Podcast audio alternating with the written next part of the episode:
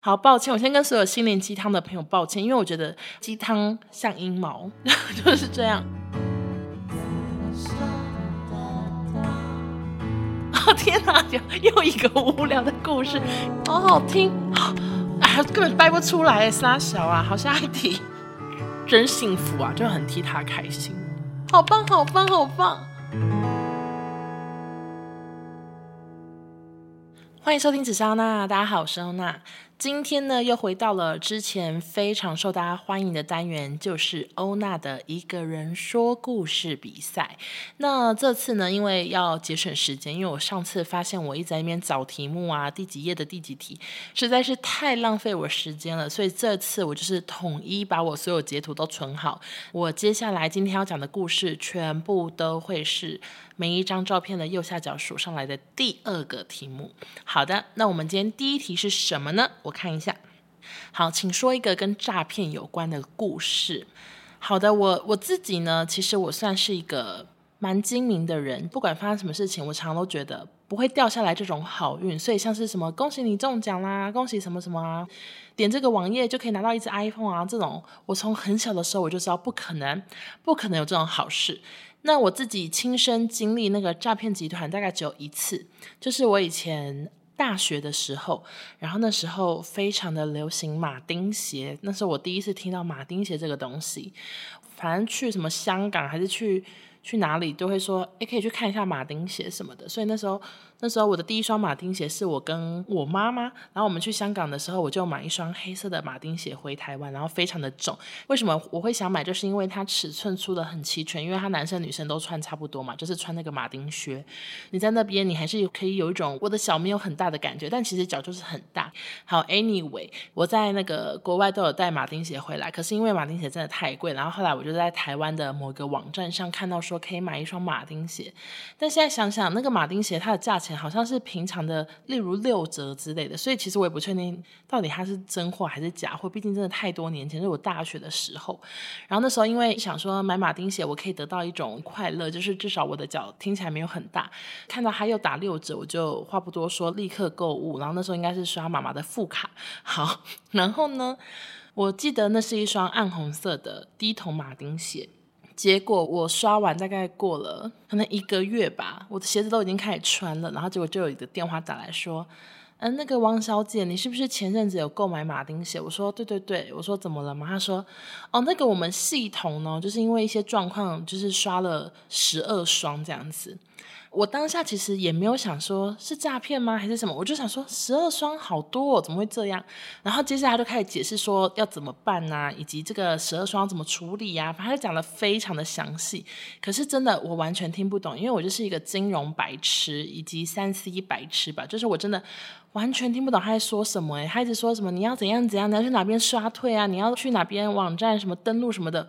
我跟你讲，我从头到尾都听不懂，然后我就是一度想说，算了，好了，十二双寄去哪了呢？你知道，就是有点想要放弃。然后因为他真的讲太复杂，我甚至也不知道怎么回他，然后我就把手机越拿越远，越拿越远，就几乎快要听不到他讲话。然后想说要挂断吗？然后我就说呃呃啊，所以所以现在是，然后就赶快挂掉，但是你知道，假装好像只是通讯不好。我想说，如果真的很严重的话，应该会再打一次过来吧。结果他也没有再打来。我想说。OK，那应该就是诈骗，所以这就是我人生 第一个诈骗故事，而且我后来就再也没遇到诈骗故事诶，因为我妈从小要教导我说，就是绝对不能借钱，然后也绝对不要跟别人借钱，任何跟借钱有关的，就是回家里处理。所以我现在脑袋一片空白，就是我也不借钱给别人，然后也很少会有人跟我开口，可能是因为我一直有标榜说我绝对不借钱，铁公鸡的形象深植人心，所以也没有人跟我借钱过诶。因为像我有一些朋友，他有时候会发一些精品什么的，然后那个朋友他就很常收到讯息说粉丝也要跟他借钱，但是我本人就是真的还好像没有遇过这种困扰诶。然后没有网友跟我借钱过。好，请大家不要来跟我借钱。我觉得我能接受，就是如果今天朋友有难，或者是他有什么状况，他没办法吃饭，我我可以接受。我去请你吃饭什么，我带你去吃一顿好的，我们可以去吃吃到饱，然后你可以吃得饱饱的，这些我都可以接受。但是我就不太想借钱，因为我真的觉得借钱没完没了，然后可能也还不回来这样子。好的，这就是关于诈骗的故事，真的是硬生出来的，因为我真的没有什么诈骗故事。好，下一题。请问有什么小奸小恶的故事吗？有说过哦，gay 的故事很好听。小奸小恶，我真的怕讲了会被骂。就是以前，例如说班上有个女生很爱欺负我，或者是我很讨厌她什么的，然后另外一个也很爱欺负我，我也很讨厌她。教室的后面不是大家都会有一个置物柜嘛，然后里面会放什么水彩笔啊、水袋。诶，你知道水袋是什么吗？就是一个一个塑胶的袋子，然后你要拿去充气。还是冲水，然后就会鼓鼓的，然后你就会可以里面放水，然后就是洗水彩笔的时候可以用。然后因为我太讨厌他们两个，然后我就会趁没人注意的时候把他们两个的水袋交换。哦、天哪，又又一个无聊的故事。可是这个故事为什么会记到现在？就是这么小的事情，可是我就觉得我好坏，我就把他们两个的水袋交换呢。他们到时候用自己的水袋，不是自己的水袋哎。哇塞，啊，小学就心机这么重，我真是佩服我自己。好，我想想看还有别的。小奸小恶，我又想到一个故事。好的，这个小奸小恶的故事呢，就是很久以前发生的。家里附近呢开了一间新餐厅，跟别人去吃的时候，别人就说：“哎、你们可以用我朋友的电话，他是跟这个餐厅有什么关系？这样，然后只要来用餐报他的电话，都可以打八折什么的。然后八折很多哎，就省掉二十趴哎。所以后来我们家可能长达五年都报这个人的电话，可是我们根本不知道那个人是谁，就是。我们家就是每次要去结账前，就会在座位上默背他的电话号码，因为你要很怡然自得说，哦，我电话就是零九一一什么什么，你就是要很怡然自得的把它全部报出来。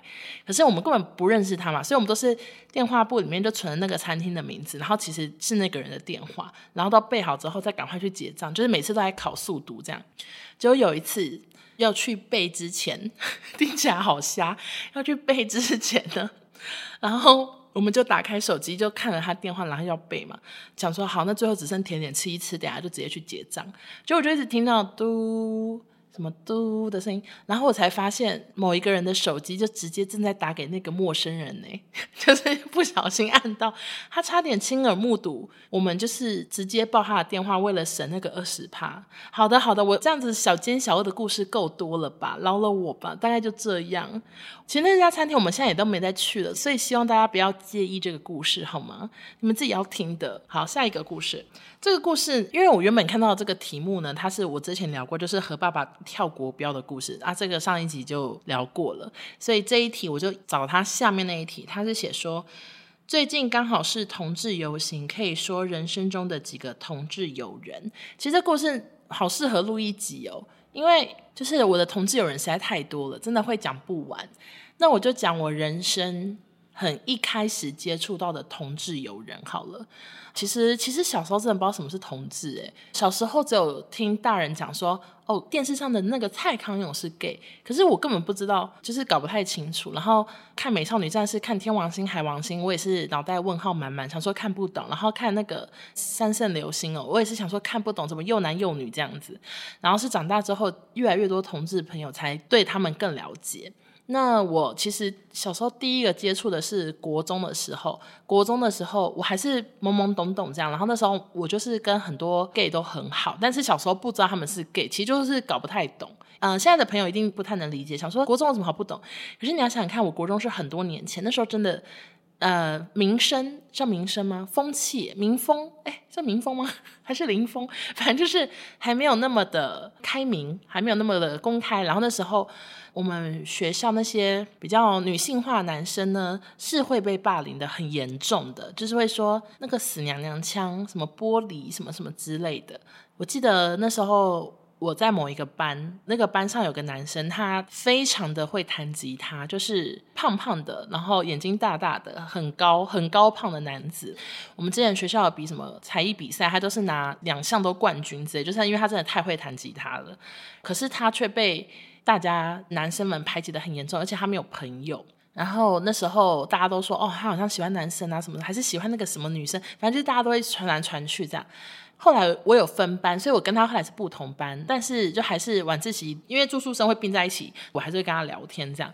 然后有一次我就看到他在那个座位上好像在哭。然后我就写纸条问他说怎么了，他就写说很很痛苦啊，什么上学很痛苦之类的。我就记得我在那个晚自习才问他说，所以你到底喜欢谁呀？这样。然后那时候他还写字跟我说，就是他喜欢某某男生大概几趴，喜欢某某女生大概几趴。我到那时候才想说，哦，原来这个好像就是同志的意思。我跟他就不同班之后，后来就可能联络也越来越少，然后毕业之后更是没什么联络，因为我基本上国中同学我联络的剩超少，我只剩我以前以前宿舍的一些室友。后来我就是有一天想到他，然后我就上脸书去搜寻，其实搜寻大概就一两年内的事情，我就突然想到这个人，想到那时候他晚自习坐在我旁边哭，然后我写纸条那件事情，我现在想到还是觉得好可怜。然后反正，嗯、就是。我后来看到他的脸书，然后我就发现他后来发展的很好。他后来大学也念很好的学校啊，然后他现在也变很帅，然后又有一个很公开又很稳定的男朋友，他都有发。我觉得他不算主流 gay，就是他可能也不是在那边秀肌肉型的。不好意思，我觉得主流 gay 就可能比较秀肌肉，然后或者是去参加很多活动。我觉得他看起来就是比较像是默默在生活的一个人，很稳定的一直在发一个男朋友，然后什么的。我就看了就觉得真幸福啊，就很替他开心。我我的天呐，这故事有必要这么悲伤吗？其实我是觉得啊，替他开心而而喜极而泣，就觉得看到小时候被欺负的人长大也过得很好，就觉得太好了，大概是这种感觉。天呐，这个故事有什么好这样子的？真的是傻眼。不过，我想观众也是相当习惯，想说想说，想说欧娜本来就是这样发发疯，而且我记得我这我有把这个故事打成现动，但好像可能也是一阵子，我不知道有没有人记得。好的，下一个故事是什么？这个故事我看不懂哎，这什么？好，下一个是靠柜的故事。什么是靠柜啊？是靠近精品柜吗？好，那我来分享一个这个最近发生的。我跟我妈从来没有去逛过爱马仕，我们一直很好奇里面到底长怎样，就是完全没有逛。然后我身上有的爱马仕什么耳环都是别人送的，我自己都没有买过，因为我听说就是非常难买嘛，不是大家都说一定要配货。那跟所有听众讲一下什么叫配货。所谓的配货呢，就是例如说你要买这个包包，这个包包要十万，好了，假装是十万，你可能要在这个柜上买十万的其他的东西才能买到这个包包，等于你可能要花二十万或者是二十几万才能买到，你可能要先去买他们杯子啊，或者是什么冷门的饰品啊，或者是。拖鞋什么之类，你才能买到那个包包，这就是所谓的配货，这我听来的啦。因为我自己也没有实际的配货过，所以我不知道到底比例到底要多少。可是我之前看网络上，就大家大概都讲说，就是要一点多倍或者是怎么样才可以买到，然后累积非常非常多非常多消费，才有可能买到那个梦寐以求的包包。除非呢，听说你不想配货的话，就只能刷那个爱马仕官网。就其实全球就各个国家都有所谓的爱马仕官网，然后他们都会在一个时间。上新货，而且是会上一些也很夯的包包，不会上到很贵很贵，但是一些很夯的包包有时候也会上去，但是全部的人都在刷，甚至有一些人会。下载什么机器人，一上新马上刷到，就是有这种机器人，或者是有一些我看小红书有些账号是专门当机器人的账号，他们会固定刷包包，然后再转卖给别人。好，大概是这样，反正是靠自己刷的也很少。我们家都没有人买过爱马仕，然后我就很好奇。然后那天我想说，好，那我去看一下爱马仕的丝巾，我要来绑包包这样。我只能说哈，就是史上最紧张，因为实在不知道要怎么开口。就是 踏进精品柜的就很紧张，然后我来跟大家讲一下台中大远百是怎么回事。反正那天呢，我们是平日去，然后要先抽号码牌，轮到你的时候通知你这样，然后这个小姐帮我们服务。产品我只能说真的非常少，就是那些很夯的耳环啊，或者是项链，全部都没有货，连看都看不了。我有问什么法式什么的，然后也只有一个法箍可以看。也没有别的了。后来就有问丝巾，绑包包的丝巾是真的非常多，非常多选项可以买，然后一条大概是六千块吧。那迪奥的话是八千多块，反正还反而比迪奥便宜，是少数可以看很多。然后像其他什么家具我们都没有看，但是他们所有包包都有展示，就是很多很多种包包都有展示在柜上，然后都有写 display 或者是已经被预定什么什么，你是可以看，也可以摸，也可以看里面长怎样的。我明明在进去这个专柜前，我有跟我妈说：“妈妈，所有包包都要配货，不可能买得到。”这样我就已经跟我妈讲了。我想说，怕她搞不清楚状况，然后在里面就是出糗，我就先跟她讲。结果一进去，我妈可能一踏进柜里，她就立刻哦，直接吃了那个什么消失记忆的软糖吧。我根本没有这种软糖，她就咔全部忘记。然后她就开始问柜姐说：“那这个包包有吗？诶，那只有这个颜色吗？”那柜姐说：“有很多颜色。”可是这只是展示而已，都要订。然后我妈真的不死心哎，她真的问了好多款，她说那这个多少钱？我说有货吗？然后我那时候真的在里面，我想说妈妈赶快出去吧，真的都没有货，我好想传简讯跟妈妈说，妈妈不要再问了，都没有货，全部都要配货。但是又听说不能在柜里直接讲说配货，好像会尴尬什么，反正我不知道，因为我又为是第一次插进去。然后最后我妈问了好多个，她还试杯，我想说妈妈不用试杯，我们没有要买，就你知道你想跟妈妈说我们没有要买，我们真的没有要买。结果后来妈妈试杯一轮之后，我们就出去，然后我才跟她讲说。妈妈，我刚刚不是有跟你讲说都要配货吗？你干嘛问他们货就没货啊？他说啊，真的假的啊？怎么可以这样？怎么也太夸张了吧？但就是这样，这就是每个品牌的一些规定，我也接受，因为就很多人要嘛。我之前看很多人介绍，反正就是这些包包放在哪里都是每个人都抢着要，那他们当然是卖给那些更喜欢他们这个牌子，因为在他们牌子花更多钱，然后去。支持他们其他产品的顾客，所以我是可以理解的。我有好东西，我当然是给 VIP 喽。然后像现在其他牌子，有些也都有类似配货的小规则，那就是不一一赘述。我只是分享一下我们家最近一次去爱马仕逛街的小心得。那不知道什么时候才有机会买爱马仕呢？可能请妈妈再慢慢等，女儿要好好努力才行。好。下一题，哎，我真的，我真的佩服自己，哎，我完全没有做准备。我先跟大家讲一次，我完全没有看题目有什么，我就是直接这样滑过去就立刻讲故事，我根本没有做准备。好，下一题，那些年看乔杰利偶像剧的故事，嗯，其实我非常的爱看乔杰利偶像剧，哎，就是以前大家不都会笑什么喜欢五五六六的人很怂还是什么的吗？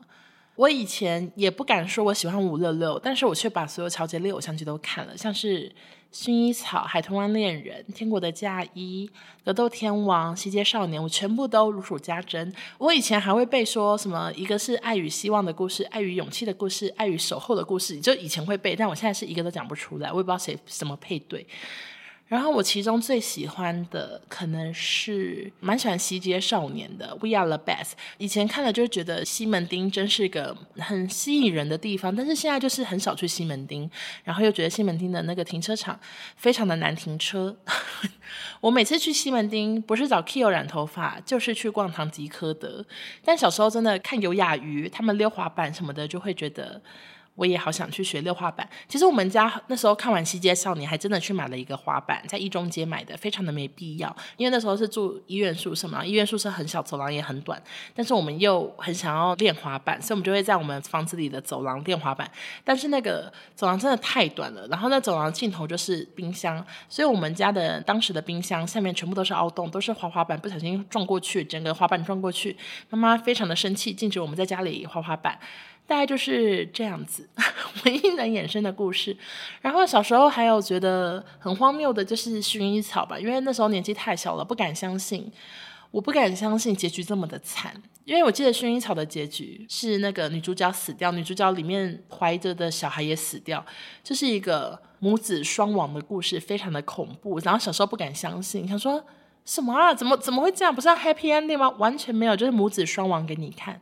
那个戏看完之后，更惊讶的第二点就是那个许绍洋戴假发吧，他在电视剧里面叫利友然后就很帅，然后就唱什么“几是阵阵花香”，我们说，那时候觉得帅毙了。结果结束后。头发竟然是假的，你知道有点震惊诶。小时候连这个都不能接受，连戴假发都不行接受。那现在就是对许绍洋可说是完全无感，因为他就是好像变成肌肉大猛男，白皮肌肉大猛男。我所谓的白皮是他妆又好像化很浓。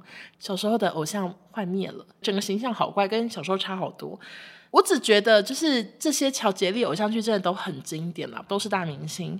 那些偶像剧的主题曲也都超级好听。你们想想看，《遗失的美好》，然后想想看，《我难过》、《存在》、《紫禁之巅》那个风云变色有多经典。我现在去 KTV 想到还是会点来唱。所以就是谢谢乔杰立偶像剧带给我的满满回忆喽。好，下一题。这个也什么叫抹布精灵啊？诶，有个人出题目出抹布精灵，请问一下抹布精灵我要怎么聊？这是一个故事吗？这是我要讲一个童话故事，然后我自己瞎掰说有个精灵，它不是花精灵，不是草精灵，它从小就是抹布精灵。它在做什么呢？只要抹布脏脏了，这个精灵啊根本掰不出来，三小啊！好，下一题，这个好，我下一题呢，这个题目呢是座右铭。啊，座右铭，我的座右铭其实我以前都是叫做走一步算一步，这根本算什么座右铭？听起来很颓废。但我人生真的没有什么座右铭诶，我觉得我就是很不喜欢座右铭，很不喜欢一个被束缚的感觉，我也很不喜欢说哦，我是什么人格？不是大家很爱说什么十六格、什么人格、什么那个吗？就想说，我就是不喜欢被束缚，我不想要有一个座右铭代表我，我也不喜欢聊说狮子座，我是什么 A 型，因为我就想说，怎么可能？因为以前不是小时候有看过一个测验，就是说整个幼儿园里面这个班都是 A 型的人，然后他们会做什么事？这个班是 B 型的人会做什么事？我都想说，不可能，怎么可能有人类只分成四种类型？也太奇怪了，每个人都是不一样的人呢、啊，无法代表我。而且我除了不喜欢座右铭以外，我也很讨厌心灵鸡汤。我就是真的非常的不喜欢看心灵鸡汤文，就是有时候，哎，我不知道这样会不会攻击到很多人，但是有时候有些人看书，然后会把里面的一些一句话，然后拿荧光笔画下来，或者是打在线动上，我都想说看不懂，就是我就是 非常的冷漠。好，抱歉，我先跟所有心灵鸡汤的朋友抱歉，因为我觉得好像有一些专门写心灵鸡汤的。心灵鸡汤的朋友好像有追踪我，我跟你们道歉，是我本人就是不爱鸡汤，因为我我觉得鸡汤可能没办法鼓励我这个烂惰的人吧，我只能靠自己。好，下一题是游览车的故事。其实游览车我故事怎么讲都是那几个，千篇一律。啊，首先我以前大学的时候，因为我那时候非常的喜欢回台中，我就不想一个人住在台北。以前念福大嘛，那小时候大学都是拿零用钱，根本也没那么有钱，所以就是一直在做客运这样子。那我在客运就有发生过两次印象深刻的事情，听过的朋友请再听一次。第一件事情呢，就是我打呼的故事。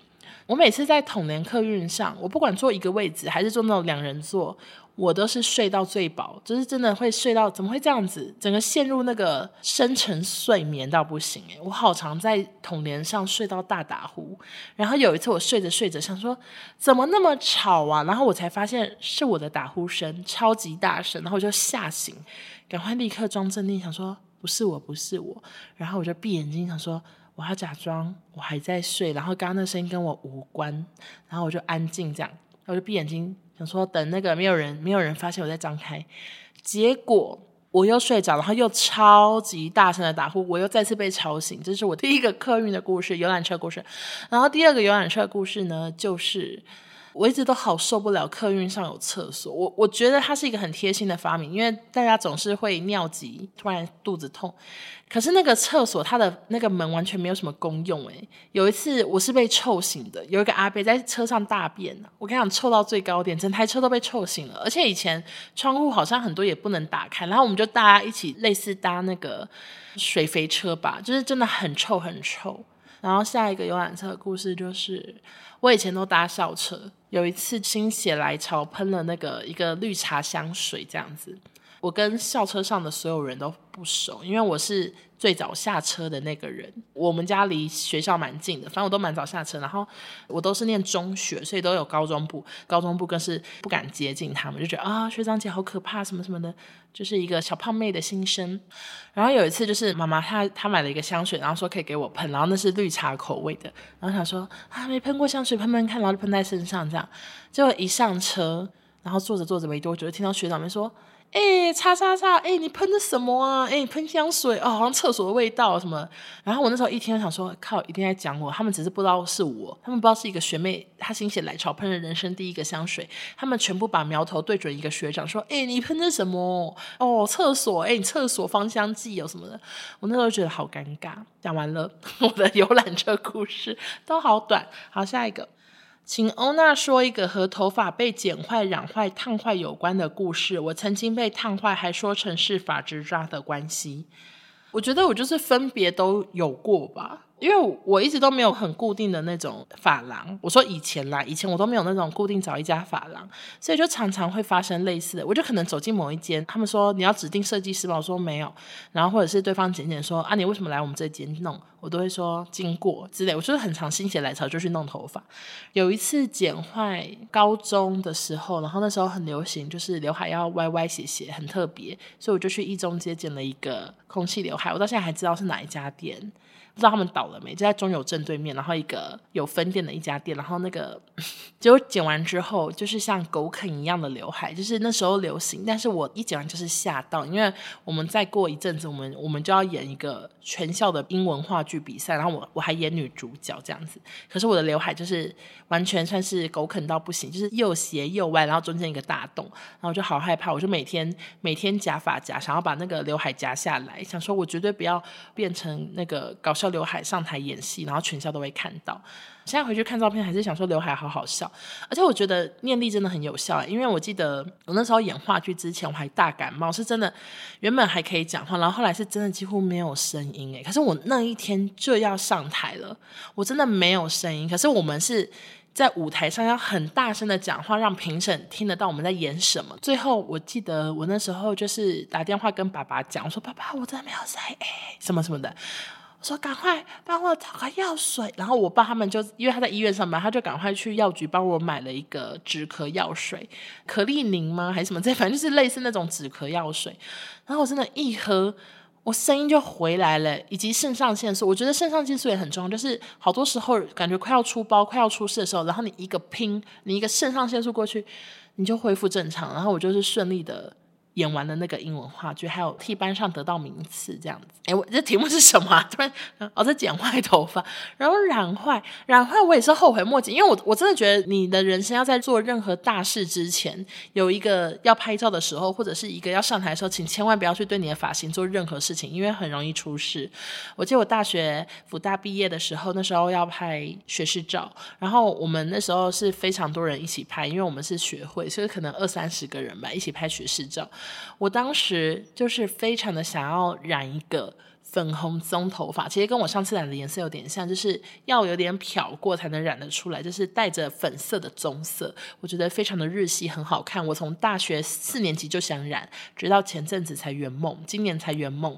但是小时候就听妈妈说，绝对不可以漂头发，因为很伤发质，我完全同意。所以那时候我就是又再次的经过东山路上的某一家发廊，现在已经倒了。然后我也是经过的时候就说，哎，我想要染这个颜色，我还给他看我指定的色系然后他就说这个要漂才能染，但我还是可以帮你染染看，反正就是粉红色嘛，就有点粉棕粉棕。我说对，结果染完之后变什么颜色？我的学士服每一张照片，我的头发都是红色的，跟高凌风的青蛙王子时期的头发一样红，就是红色的，全部学士照头发都红的。非常的笑不出来，就是千万不要做这种颜色的大挑战。而且那时候仔细看看，有时候会觉得自己头发很像槟榔渣，顶着一个槟榔渣头毕业。所以我到大四槟榔渣头拍完之后，我后来就全部剪短，我就剪了一个史上最短，就是到耳朵那边的那种大短发，把所有的染坏的头发都一次剪掉。那像是这个网友还要我再讲个烫坏头发的故事，好的，我当然也是有。我以前啊、就是会非常的喜欢烫。离子烫，因为我头发就自然卷很严重，然后大学也很爱漂亮，所以都会去烫离子烫。但是有时候就会遇到一些奇怪的发型师，把你的头发烫坏，但却不承认。然后我就记得有一次，我也是烫了妹妹头，剪了妹妹头再烫头发这样子。然后那个妹妹头的头发可说是夹坏的感觉，就很像玉米须，然后皱皱的。但其实我根本没有烫玉米须，但它看起来就像。然后发质很差，一看就是烫坏。然后那时候我的同学就问我说。哎，你这刘海是怎样？我说像阴毛，就是这样。我有一阵子头发就是像阴毛，就这样。好的，我们 结束这故事，下一个，下一个呢是想听有关你在小明星大跟班的故事。大家知道这节目吗？现在还在播，就是 Sandy 跟吴宗宪主持的。然后那时候是康熙一结束的时候。我们就要接档这个节目，但是我们那时候状况是，例如说十月知道康熙要结束，然后我们我们的节目其实要慢慢录录到一月左右，节目才正式结束。然后一月结束后，大概过一阵子，好像先播了一些重播，然后才接小明星大跟班。那那时候整个节目。因为光是乔主持人或者是乔时间什么的，就弄了非常久。大家有所不知，其实虽然中间我们明明看起来可能觉得说，哎，有一段筹备期什么，但其实那时候有多赶。我记得节目是礼拜一晚上十点要播啊，就是一个新的礼拜的开始。我们好像礼拜六录影，好不好笑？是后天播诶，我们礼拜六录，然后礼拜天大家赶快后置，赶快动工，剪剪剪剪剪，礼拜一上。就是一个超级赶。那时候赶到，我记得播出的时候还有点小开天窗。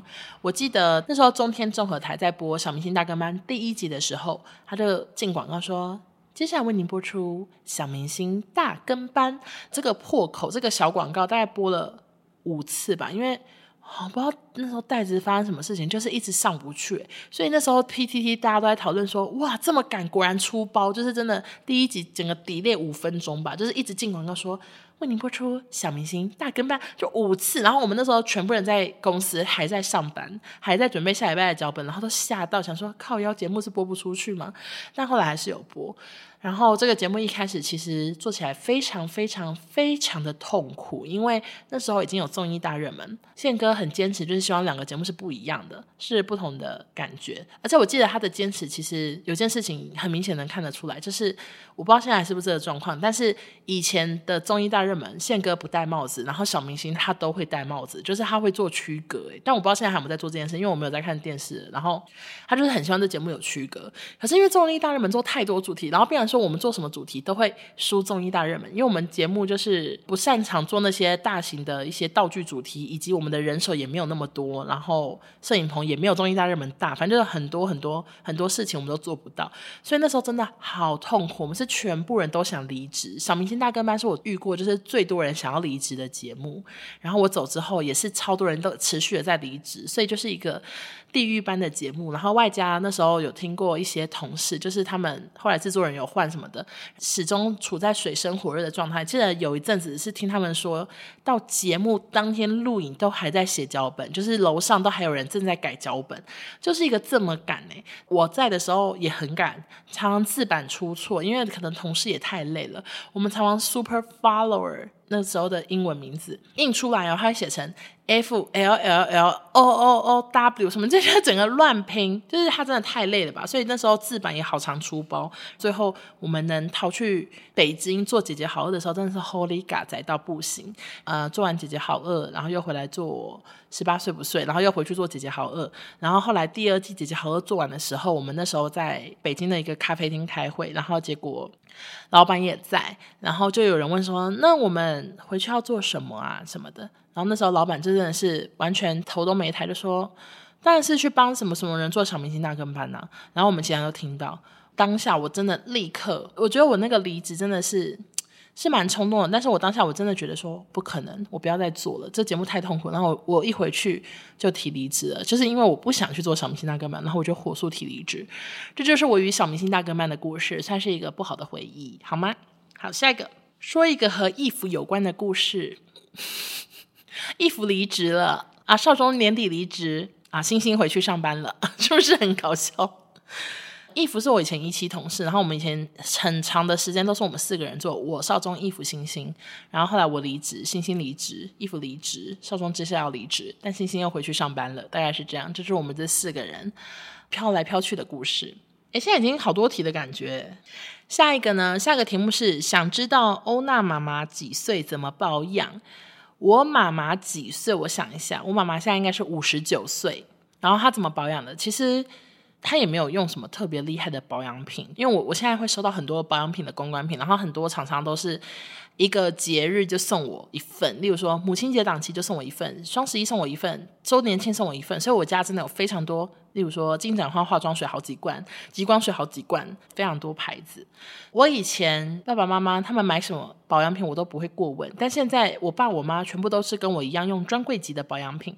他们以前其实也没有说用很厉害的在保养诶。那我觉得我妈她能看起来这么青春永驻的原因，可能是跟基因有关系，因为我的阿姨。我的阿姨全部都看起来超年轻，然后我觉得他们家就是青春永驻，然后我的舅舅们也是都看起来超年轻的，都跟年纪完全不像，所以我希望我能继承一点邱家的基因，希望我可以一直都长得跟现在差不多，就是看起来没有很老。然后我觉得他们家还有个特性，我觉得非常的。可能是一个保持年轻的关键，就是他们家超爱笑。就是我每次去阿嬷家，他们真的什么事情都可以笑得呼呼，一直笑，一直笑，笑很开心。然后也很爱讲一些赞美人的话。就是我我们那时候有时候去阿嬷家，阿嬷家的社区有那个 KTV，就是社区里的那种 KTV。然后我们有个阿姨就跟我们一起去。那种阿姨真的谁唱歌，不管唱什么歌，阿姨都说好棒，好棒，好棒，好好听。哦，文文好棒，好棒，好棒，涵涵好棒，好棒，好棒，就是一直很爱夸奖，很爱笑，然后还有还有基因吧，这就是他们保持青春永驻的关键。所以不是只有我妈看很年轻，我之前发过我阿姨的照片，大家也都吓到，想说怎么会长这样，完全不像六十几岁的人，真的很厉害。而且他们他们家白头发都超少，我记得我阿嬷是直到是直到我阿公后来走之后，才头发变很白，不然我阿嬷以前头发都黑到爆，诶，是觉得很神奇。下一题就是靠北厂商，其实我真的。真的当然有遇过很瞎的厂商，然后也有遇过一些就是讲话我我看了就不爽的厂商，这是当然都有。但是因为我现在就是没有所谓的经纪人，我就是什么工作都自己对接，所以就算发生什么很瞎的事情，很想靠背，我基本上都是绝对不公开靠背，因为我觉得厂商会听到，然后也会影响我未来的工作。因为有些厂商他们不见得是小厂商，有些是那种感觉以后还是有机会碰到的，所以我大部分都是维持着。一个该有的礼貌，什么都会在，就是绝对不会轻易的靠北他们。那。现在的状况是我除了就是帮自己接我的工作以外，我还会帮娱乐百分百接，所以娱乐百分百的记录都是我在谈，就是厂商的信啊，全部都我回的。然后甚至那个东西可能已经跟百分百没有关系，是我们额外他可能同时想要找我跟少宗都发同一个产品的线动，可是不是绑在 Podcast 哦，我也是会顺便一起谈。然后我就是会跟对方讲好说资讯要什么，脚本要写什么，然后什么什么什么，嗯，线动带什么连接，要什么 Hashtag，然后什么。几点发过稿，什么都是我在处理。有时候呢，对方的事情比较复杂，我才会跟少宗一起拉群这样。然后就我最近就有遇到一个厂商，他真的很白目。怎么说？就是首先他那时候那封信，我就微微看就觉得有点笑不出来。就是他说：“哦，听说你们。”上次跟谁合作还不错，这样我想说什么叫还不错？还不错听起来就是不是表现很棒，就还不错啦。我想说好讨厌，可是因为想说他讲的另外一个人是他们的友好厂商，我想说还是保持着一个好关系，所以我就接了。结果后来真的是对的时候，就是常常觉得他们跟我的 tone 调是完全不在线上，就是他一直想要做一些小环节什么的啊，我们都很难配合。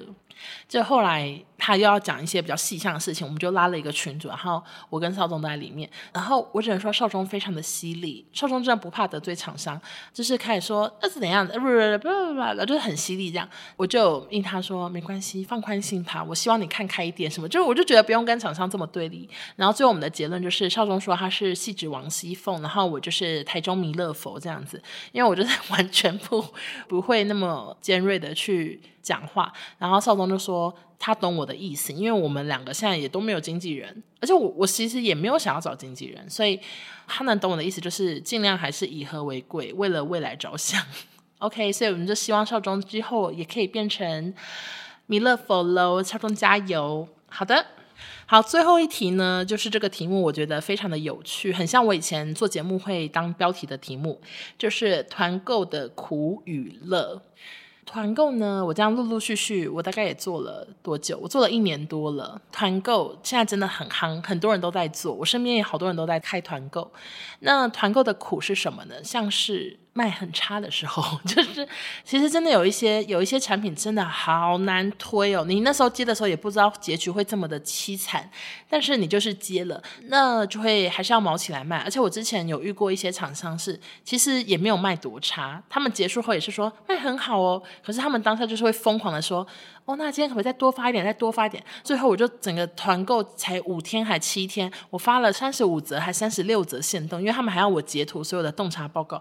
我那时候截完相簿，然后相簿因为洞察报告可能。一个线动要截两张，我最后截了七十个照片给他。我想说好好笑，想说我卖个团购发了这么多线动会不会太苦？然后业绩也可能 so so，所以苦的是可能会有厂商的压力，以及自己给自己的压力。因为你自己会想说，他们都已经特别压了档期给你，然后他们特别折价给你，赠品给你，为了你还特别的叫了很多货。然后如果你才卖很烂的话，到底是该怎么办？或者是有一些团购是。以前啦，我现在基本上不太接这种团购，就是要你发贴文的团购，它可能是有一个贴文的费用，再加比较低趴数的分润，这样子，这种的话就更尴尬。如果你卖不好，因为他已经给你一些保底的钱了，你还卖这样，那他们等于大亏本。就是这类型的事情，我都觉得好尴尬。但是现在我就不接这种保底，我想说就是完全看业绩说话好了，就不太接保底。我不想让自己有额外的这种压力。那团购的乐，除了就是。工作赚钱本来就是一种乐嘛。那另外一方面，我觉得大家喜欢我推荐的东西，然后跑来私讯我说谢谢我啊，说什么什么的。像之前听到最夸张，就是有一个人说。他们家那时候一个长辈过世，然后全部亲戚都哭得很伤心。这个我好像有发过，然后因为他说他可以发，他说大家都哭很伤心，然后眼睛啊什么鼻涕全部都是泪水鼻涕这样。但是他们戴我推荐的口罩，结果那些阿姨哭得很伤心的时候，还跑去问那个网友说：“这口罩是哪一家的？真的很好用什么的。”就是类似这种事情，就是大家真的拿去生活上使用，或者是平常吃，然后真的觉得非常赞的话，我觉得这也是一种乐吧，就是把好东西推荐给大家。大概就是这样。我又想到一个可以补充的团购的比较烦人的事情，就是像是你也要身兼客服这件事情，因为大家是跟你的团一起来买东西嘛，就是常常会要在中间，例如说帮大家要订单编号、转达给厂商、询问进度什么这些，我都是每天都一直在做，一直在做这件事情。那当然有时候也会有一些无可奈何，像是。有一些网友就有跟我反映过，某家厂商的客服态度很讨厌，这是真的不止一家反映过。他他讲的客服是他们官方客服，不是我啦，我是我是这个欧娜客服，但他们讲是官方客服，因为太多人反映，就算那个产品。很多人买，很多人喜欢，业绩都很好，但我还是会忍痛放弃，就是觉得真的还是网友的心情比较重要，因为真的会有遇到一些厂商想说真的好不会当客服，到底是怎么回事？好想去骂骂他们，但又不行。好了，大家就这样，所以一些。很夯的产品，可能之后不见得会在我团购看到，那大家就可以去跟别的 KOL 买，好吗？好的，以上就是今天准备的题目。其实中间我也是略掉了几题，因为有些题目根本就是有在 Podcast 或在直播已经讲过一百万遍了，我想说就没必要在这个。主题呢，再重讲一次。那就大家如果喜欢我今天的单元的话，欢迎再多多分享出去。然后之后有机会我再搜集一次题目，因为这次我觉得题目差不多用完了，可能很难再录下一集了，好吗？那就谢谢大家收听，我们下周见，拜拜。